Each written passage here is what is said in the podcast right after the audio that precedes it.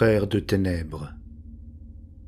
Une nouvelle de Jules Edmond Abel dans le cadre du concours Arcana, parrainé par Sébastien Cosset, auteur du livre Arcana.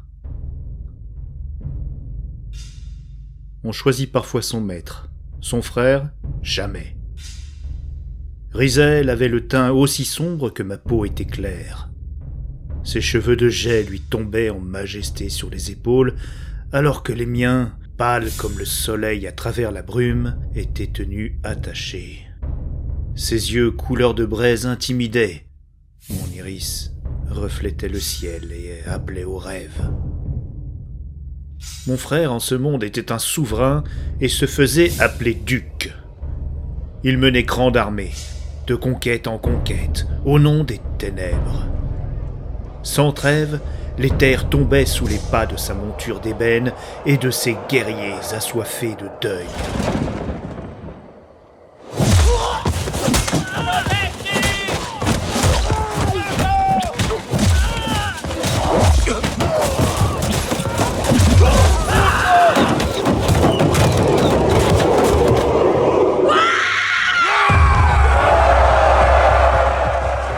Moi, je n'avais pas les mêmes dispositions mais lui devait loyauté. Il me confiait diverses tâches, car j'étais adroit de mes mains, et préférais exercer mes talents sur la matière inanimée que sur la pâte fragile des hommes. Partout où s'étendait son domaine, des gemmes noires surgissaient du sol à l'endroit même où la terreur avait fait son nid. Des soldats torturés, des veuves et des orphelins massacrés ou brûlés vifs, voilà ce qui nourrissait le mal absolu dont se repaissait mon frère. Une nuit sans lune lui vient l'idée de se munir d'un emblème à la hauteur de sa gloire, le représentant pour l'éternité et qui pourrait en même temps lui être d'une parfaite utilité. Sachant pouvoir compter sur mon dévouement, il me fit venir dans le donjon et me commanda de réaliser une épée forgée des seules gemmes noires. La matière était rare et je le lui fis remarquer. Mais qu'à cela ne tienne, il était prêt à lancer ses destriers de malheur sur toutes les terres pour faire naître en abondance le matériau nécessaire à cette grande œuvre. Je m'attelai donc à mon devoir, par respect pour mon aîné, par obligation envers mon maître. À force d'études, j'avais acquis le pouvoir de maîtriser la force de lumière.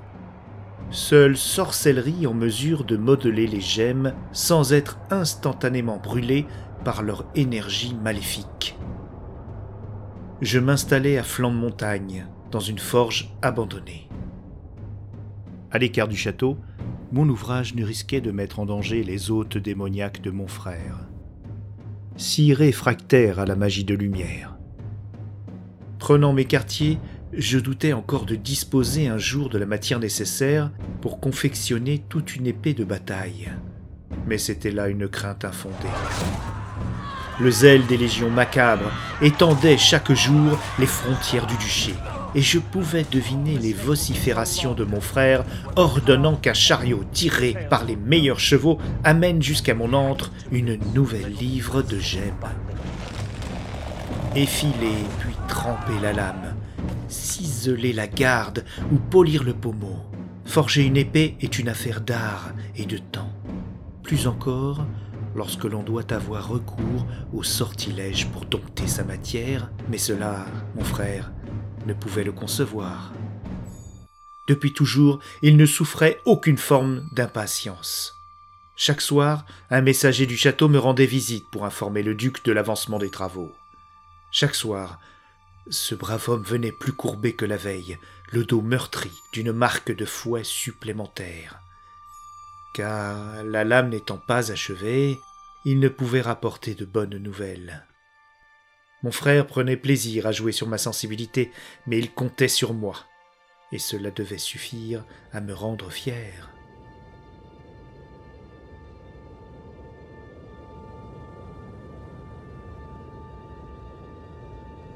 Le soleil avait écrasé la plaine d'un feu torride pendant des jours, lorsqu'un souffle de vent se leva enfin, charriant à sa suite un lourd cortège de nuages. Ce soir-là, le messager redescendit de la montagne avec un simple mot de ma part.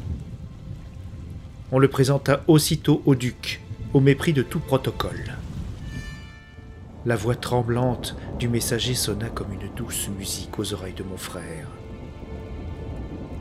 Magnanime, il le fit jeter au lion, abrégeant ainsi ses souffrances, avant de demander que l'on scelle son étalon. Risaël se présenta à ma porte comme je l'avais prévu. Il n'eut besoin de parler. Son regard ardent crachait le feu. Moi dans une tunique blanche et lui noir de pied en cap. Nous nous comprenions depuis le jour de notre naissance. Du doigt, je pointais le sommet de la montagne, lui arrachant un sourire mauvais. Le puissant duc ne rechignerait pas à gravir l'impudent colosse de pierre qui dominait son donjon si c'était pour trouver l'épée promise. Au terme d'un chemin escarpé, il nous fallut grimper encore entre les rochers pour gagner le lieu où avait fleuri la plus belle gemme du pays.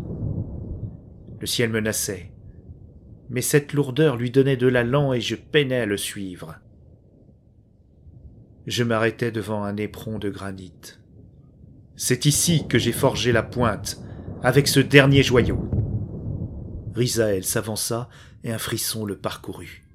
L'épée se dressait devant lui, plantée dans le roc, d'une noirceur plus profonde qu'une nuit sans lune et sans étoiles. Elle attendait son maître. Comme dans les légendes, s'exclama-t-il. Les nuages avaient craqué et une pluie chaude nous battait le visage, mais ce moment avait été tant attendu. Il caressa d'abord le pommeau. L'énergie maléfique ne pouvait le consumer, car elle ne faisait que refléter son âme. De tous les hommes, il serait le seul à pouvoir brandir l'épée. La prise affermie, il poussa sur ses jambes, les paupières plissées, les joues tendues. Risaël déploya une force de démon jusqu'à faire hurler la pierre. L'épée s'éleva contre son torse, puis Libérée, elle jaillit au-dessus de sa tête, la pointe vers le ciel enragé. Au plus haut de la montagne, la puissance de la matière noire nous pénétrait, nous inondait tous deux de sa malignité. Mon frère rugissait d'extase lorsqu'une lueur subite l'enveloppa tout entier.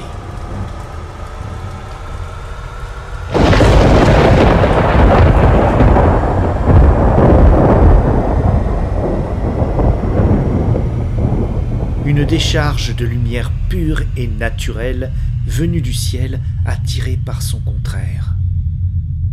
La rencontre de deux absolus, les foudres du ciel et des enfers se réunissaient enfin, comme de vieux amants.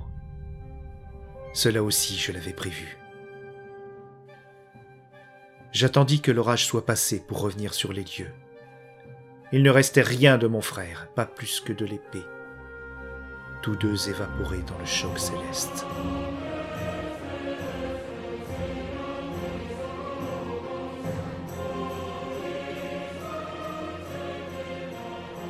Et c'est ainsi que je devins Narwil, le sorcier blanc, et nouveau duc des ténèbres, à la conquête du monde.